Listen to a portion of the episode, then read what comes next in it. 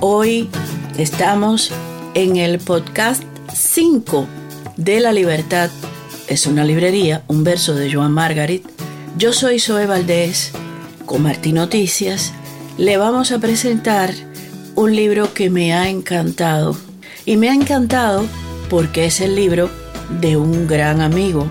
Un amigo que respeto, que quiero, no solo por su obra, por su inmensa generosidad. Cuando recibí esta novela, porque se trata de una novela, yo no tenía ni idea de que me iba a encontrar con una sorpresa muy agradable para mí. El libro me está dedicado, dice a Zoe Valdés y su espejo de amistad, y a Genaro Garmendia, inmerso sin esperarlo en la revisión. Se titula, fíjense qué título más extraordinario, a mí me ha encantado el título, Buscando a Inés en la calle 8 y es de Santiago Rodríguez Chago, con quien me une una gran amistad basada sobre todo en el respeto a su obra. Y les voy a contar un poco quién es eh, Santiago Chago Rodríguez. Santiago Chago Rodríguez nació en Guantánamo, vecino de Belkis Cusamale, poeta, escritora y alumno de Regino Botti. Estudió ingeniería química en Santiago de Cuba y junto a Orlando Alomá y otros poetas se unió al llamado Grupo Los Diez. En 1965, arriba a La Habana, Cuba, conoce a Antonia Iris y sin proponérselo, además de escribir, entra en el mundo de la pintura. Se aleja un tiempo para hacerse ingeniero agrónomo. En 1990, arriba a Miami, retoma su vida de escritor y pintor y publica los siguientes libros: La vida en pedazos, Una tarde con Lesa Malima, que son cuentos, La vida en pedazos es novela, Mírala antes de morir, novela, El socialismo y el hombre viejo, poesía, En el vientre de la ballena, crónicas de cine y en preparación El regreso de la ballena, una panorámica del cine de los 50 insolente, solitario y poco amigo de amigos, como él mismo dice, cede en presentarse en muchos lugares, como este fragmento que estoy leyendo, que se publicó cuando hizo su presentación en una tertulia del Café Demetrio, que eh, eh, se, hace y se llama La otra esquina de las palabras en Miami. El libro eh, tiene de todo, y es un libro eh, que por ese tener de todo tiene una, una, riqueza muy singular.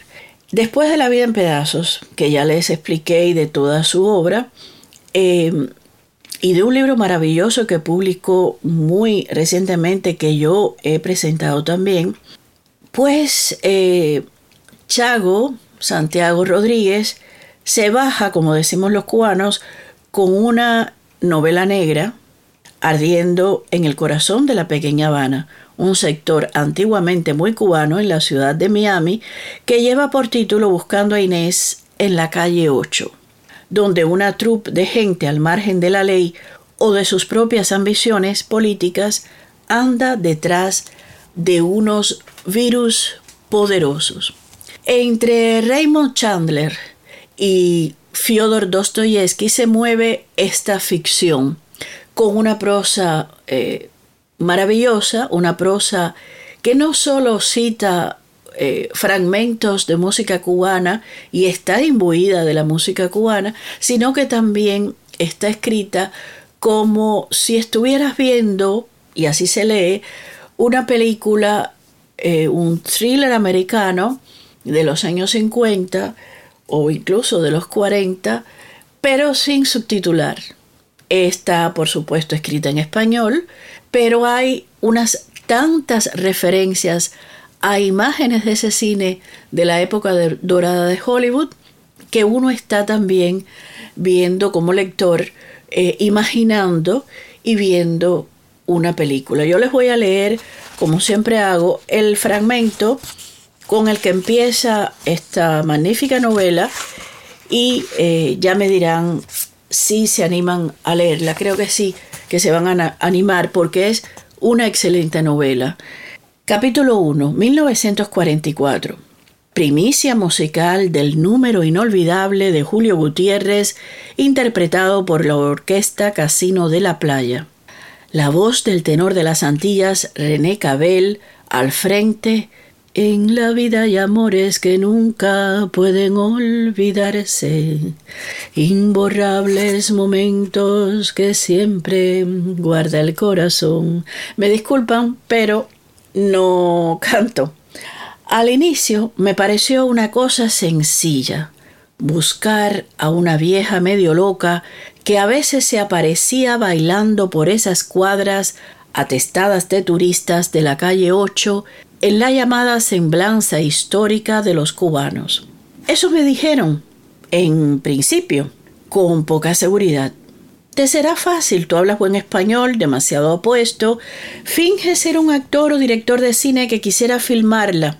Puedes decirle a quien te pregunte con aires de misterio, yo tengo la llave de estos lugares y yo también y colorín colorado este cuento ha comenzado. Cuidadito, no le sueltes dinero a nadie por la información porque siembras desconfianza. ¿Qué mujer tan importante es esa? ¿Para qué la buscan? Y todo se haría muy difícil. Algunos viejos que transitan por ese sector tienen un pasado oscuro. Fueron cubanos locos o convictos expulsados a la fuerza por el Mariel, maliciosos con el dinero que puedan encontrar fácil. Mantenerlos a raya si son ellos los que quieren interrogarte a ti, embaucan a cualquiera. Solo se asustan si amenazas con llevarlo a una estación de policía. Tienen un largo historial de delincuencia callejera y fuman hierba. Te la proponen para amansarte, no le compres nada, es mercancía adulterada. Cogen el dinero, se echan a correr y nunca sabrás por dónde anda Inés, tu único objetivo. Y cuando la encuentre, eso es asunto nuestro.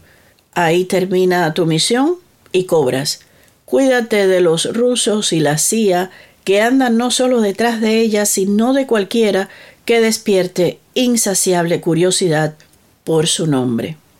Ni la propia Inés sabe cuán importante es, o lo sabe, y se siente protegida en ese sector. Todos están conscientes. Carga un arma por si la necesitas. Y así toda la novela se va a embeber de una especie de, de brebaje o de tinte a veces denso, pero sobre todo en ocasiones muy divertidas, cuando se hace ligera, en la que se cuenta cómo, entre varios misteriosos y extraños asesinatos, siempre se está buscando a este personaje llamada Inés en la calle 8. Es una novela deliciosa, como dije al inicio, y van a encontrar también como les he dicho, muchas, muchos personajes conocidos dentro del ambiente cultural de Miami, pero también muchos, amigos, muchos eh, amigos, eh, sí, también, pero muchos personajes eh, que tienen que ver con el pasado cubano, pero con la actualidad, el pasado de Miami y con la actualidad mundial. Van a encontrarse que el COVID-19 es un móvil dentro de la novela que los virus que supuestamente esta Inés guarda, pues son importantes en la trama para descubrir el lugar donde han escondido a Inés y también, por supuesto, aparece pues la guerra en Ucrania, Vladimir Putin, los personajes tenebrosos de la política mundial, un tal doctor Hauchi es una novela que no tiene precio porque no perdona y tiene una cantidad de juegos con la información, con la actualidad, de rejuegos con el pasado, de otros más eh, guiños con, por supuesto, la cultura norteamericana, pero la cultura también de Miami, la cultura en la que se formó eh, una ciudad que ya es eh, también una especie de patrimonio, de, una, de un cierto eh, mestizaje que guste o no, está ahí, ¿no? Voy a leerles otro fragmento.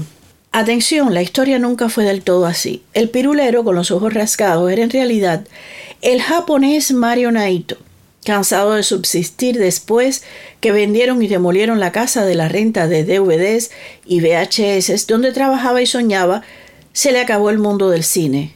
Buster Crabbe, Alan Rocky Lane, Sabu y hasta el mismísimo Vincent Price. ¿De qué vivo? Requiem por Naito, ver para creer después que sobrevivió al COVID. Pirulís, pirulís, adornados de ajonjolís. Por mi parte, deslumbrado ante una película de Isabel Huppert en la marquesina del Teatro Tower a punto de cerrar, en medio de ese apocalipsis de restaurantes y bisuterías conocido como el corazón de la ciudad, a punto de comenzar la función a las dos de la tarde, me dije bien vale darse un estirón pasajero en la oscuridad de un cine, mientras espero encontrarme mañana con Cantemplora y disfrutar ahora la francesa que tanto me cautivó en mis años mozos cuando la vi en el reestreno de Heaven's Gate, dirigida por Michael Cimino, fotografía preciosista del húngaro Vilmos Zismond. Acababa yo de entrar entonces a la Universidad de la Florida en Gainesville, sobrecogido por un asesino en serie que casi acaba con la confianza de la ciudad y me invitaron a formar parte del Cine Club donde aprendí tanto, no solo del cine americano, sino hasta del soviético y del japonés. La ilusión de encontrar pronto a Inés fue en vano. Un gentío corría desesperadamente cuadra arriba para presenciar morbosamente un accidente de tráfico. El pirulero yacía con la cabeza aplastada frente a una galería de arte. Algunos lo identificaron como Naito, el japonesito imberbe del Mariel. También en esta novela se cuenta el gran acontecimiento de los cubanos que llegaron por Mariel. Por fragmentos. El chofer del auto casi lloraba, lo empujaron, no pudo ser de otra manera, se me jodió el Señor de los cielos esta noche, no tengo cabeza para tener novelas, igual que a mí. Metí la mano suavemente a través del blazer y acaricié la pistola, por lo que pueda suceder. De imprevistos muere el tonto. El dueño de la galería salió airoso pidiendo espacio. Circulen. Ya oyeron a la policía. El chofer no tuvo la culpa. La gente que habla mucho acaba así. Mientras trataba de descargar una pesada estructura de Luis Nevelson, inimaginable que apareciera en este sector casi vodevilesco de la ciudad.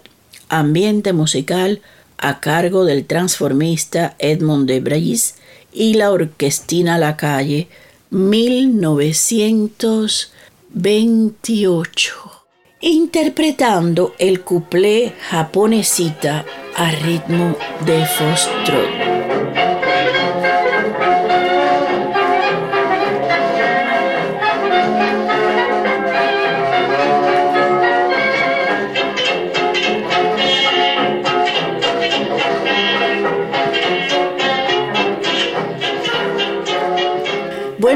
Pues ya oyeron. Este japonesita, Fostrot, que no conseguí en la grabación de Adolfo Carabelli y su orquesta en Buenos Aires, Argentina, en 1927. La música es un personaje importantísimo en esta novela. Yo les eh, recomiendo, pero muchísimo, porque se van a divertir una enormidad, una enormidad con eh, todo lo que se cuenta en esta, en esta historia llena de misterios, de, asesinatos, de búsquedas, por supuesto, de este personaje llamado Inés, en la calle 8 donde tantas cosas pueden pasar, donde pasa todo, pasa todo lo que está sucediendo en el mundo como eco, como ecos de imprevisibles incluso, de eh, precisamente esa actualidad que cuando el novelista la atrapa la convierte en una ficción magnífica, una ficción en la que te vas a reír muchísimo cuando la leas, pero también vas a hacer eh, grandes reflexiones sobre lo que significa y lo que significó esa época de la pandemia en la que nos encerraron a todos y lo que significó ese virus, salido probablemente de Wuhan en China, pero ¿y quién dice que de otro lugar? ¿Quién dice que no salió de otro lugar? Para eso, para descubrirlo, deberán leer la novela que se puede encontrar en Amazon. Está publicada por Término Editorial, Buscando a Inés en la calle 8, Santiago Rodríguez, Chago. Les voy a leer otro fragmento que me, me dio mucha ternura y que dice, es un fragmento muy breve, dice, a la salida de la cinemateca, una cola interminable para la próxima tanda. Inesita, qué películas tan lindas. Por un momento me sentí bien lejos de este país. Las de las tandas de las siete y las nueve no me interesan. Son de una actriz llamada Greer Garson. Hay todavía sol y buena brisa. Caminemos todo 23 hasta Copelia. Un helado del sabor que aparezca no nos vendría mal. Va por mi cuenta, no me preguntes cómo voy a pagar. Y entonces, cita como cita tantas veces a Celia Cruz, a Olga Guillot, a uno de mis artistas predilectos.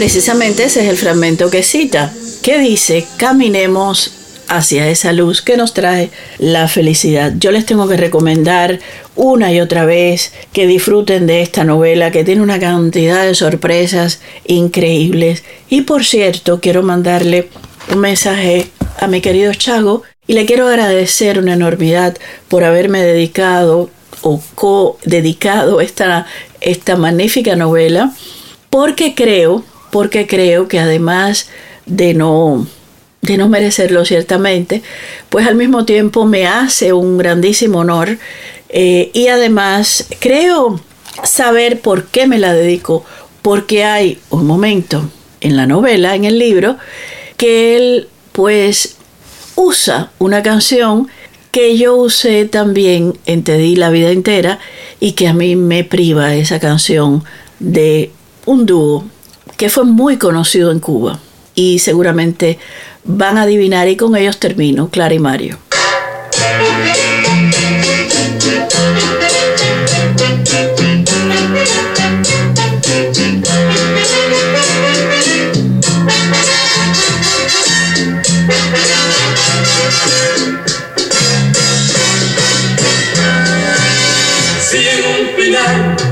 Tuviera que escribir la historia de mi vida. Si en un final tuviera que expresar. Muchas gracias, yo soy Zoe Valdés, esto es La Libertad es una librería y nos vemos muy pronto para otras libertades, otros libros. Hasta muy pronto.